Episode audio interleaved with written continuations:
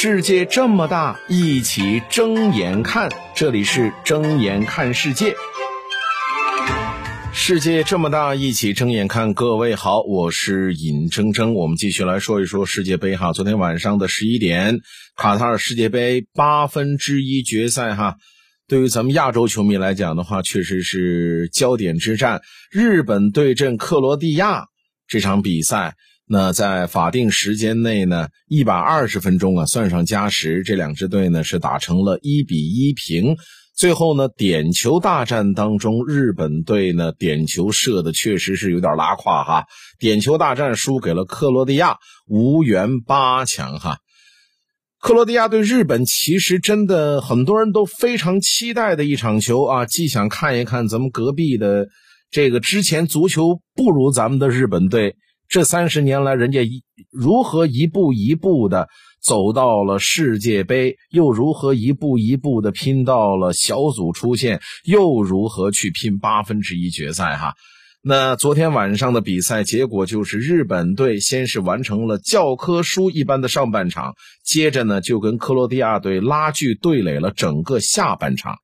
而在加时赛里，日本呢。靠着两套小战术，一直都在找进球的机会，可惜就是呢差之毫厘哈。最后就是点球大战哈，这个对于日本队来说的话，确实还是太陌生的情境啊，没玩过这个呀，我都是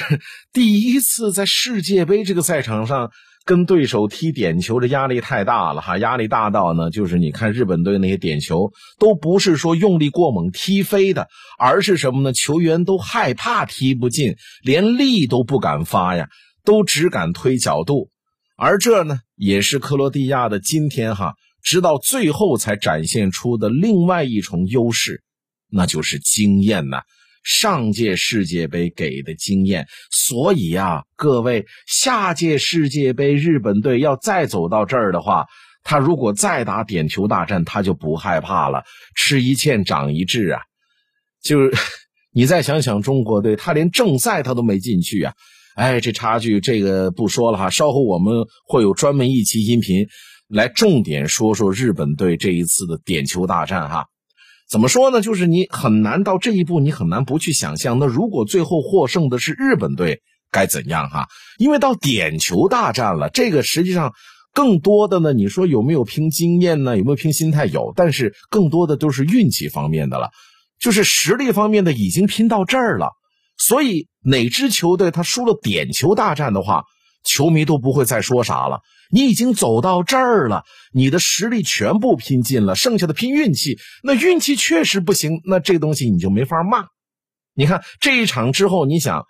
如果说日本队获胜了，巴西队又没有被韩国队爆冷，那么这届世界杯八强的局面就是什么呀？日本队跟其他七支我们所说的世界强队——巴西、阿根廷、西班牙、法国、英格兰、葡萄牙、荷兰，日本队代表亚洲是站在了世界足坛的。最高舞台啊，就基本上到了八强的时候呢，基本上都不会再怎么爆冷了，因为淘汰赛是越踢越保守，踢的就是你的厚度，踢的就是你的经验。所以这时候，如果说日本队如果淘汰了克罗地亚队的话，他站在了八强的舞台上，那就是挑战传统列强，那真的是这个动画片《足球小将》的真人版了。但可惜哈。哎，就像是哎，这两天不是在放那个那个叫什么，呃，男儿当入樽嘛，就是这这是粤语的说法，普语的说法我忘了，呃，反正就是一堆人打篮球那个那普语说法叫叫啥我忘了哈，就是那个动画片的作者叫呃井上雄彦，就他就不会让湘北队夺冠，就这么夺冠，这是一样的哈，就什么意思呢？总是会有遗憾和不完美。日本队这届世界杯虽然已经结束了，但是综合结果来看，你看看场面和战胜的对手，我觉得日本队已经可以说是亚洲球队在世界杯历史上的最强表现了。那虽然输了，在这儿呢，咱们还想完整的说一说日本队的策略和技术。其实昨天晚上这场比赛开场之后，日本队一开始踢的还是有点紧。技术动作也有不少变形的情况，在习惯性开抢的一轮抢攻和和这个逼抢无果之后呢，日本队也就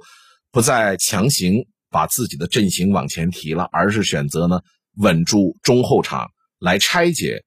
克罗地亚队的进攻。那克罗地亚队呢，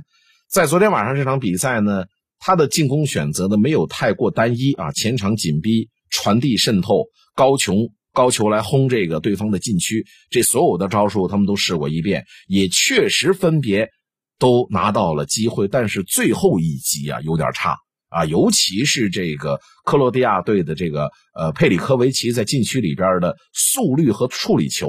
都不够说完成最后一击的终结，但是在克罗地亚队一招招往外发的时候呢，日本队也在一点点的积蓄着这个反击的力量哈，就渐渐的他们就摆脱了开场时候的那种紧张的状态，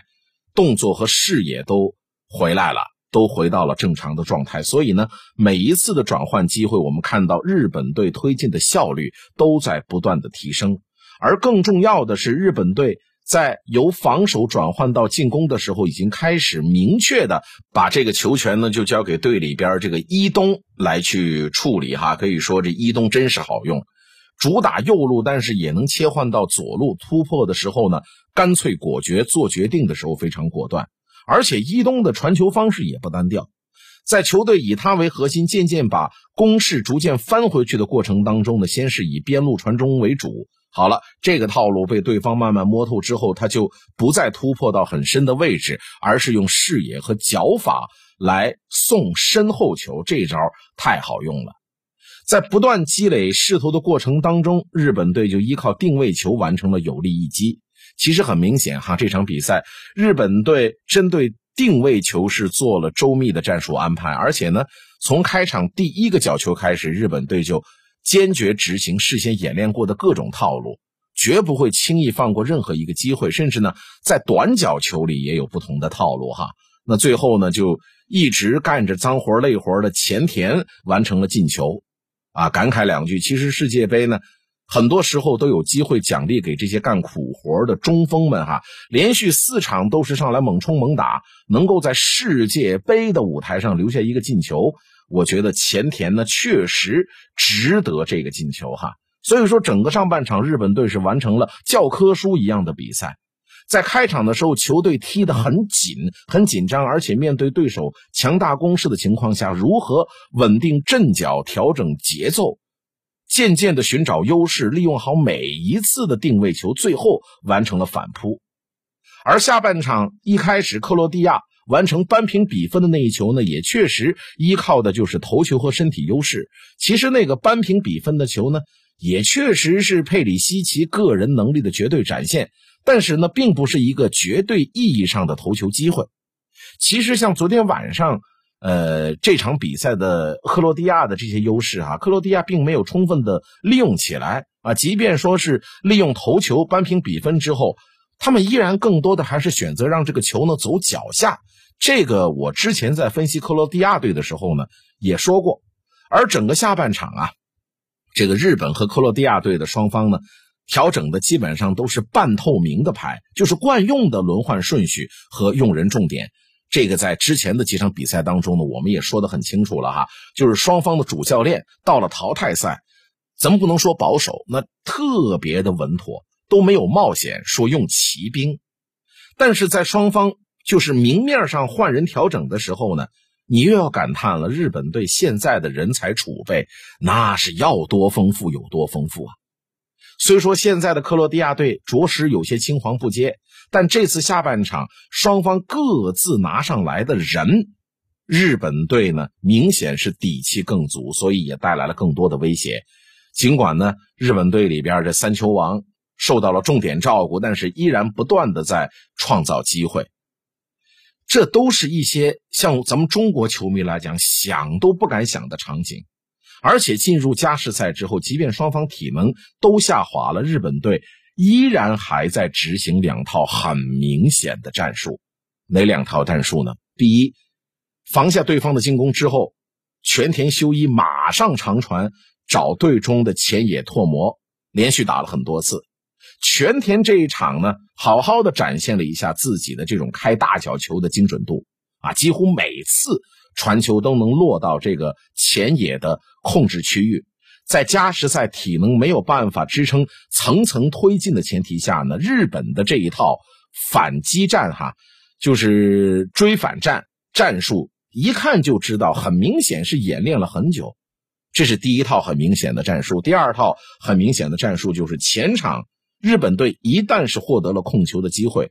尽量的围绕着南野去展开控制和传递。那即便这三球王。有多次一对一的机会，但是呢，他也没有贸然的往前突，因为一旦突不过去，这个球权就到了别人的脚底下，我再抢回来，那岂不是又又得要耗体能呢？到这会儿了，这体能能保存一一会儿是一会儿啊，说不定一一会儿就能留到绝杀的。但可惜的是什么呢？各位，南也算是完成了控制场面的任务，但是呢，大家期待他灵光一现的传球。可惜在这场比赛没有到来，那最后的最后就到了点球，就真的日本队真的有点可惜。但是这届可惜了，下一届日本队就一定会卷土重来。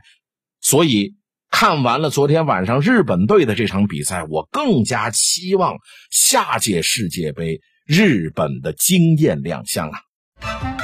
睁眼看世界，世界这么大，一起睁眼看。感谢收听。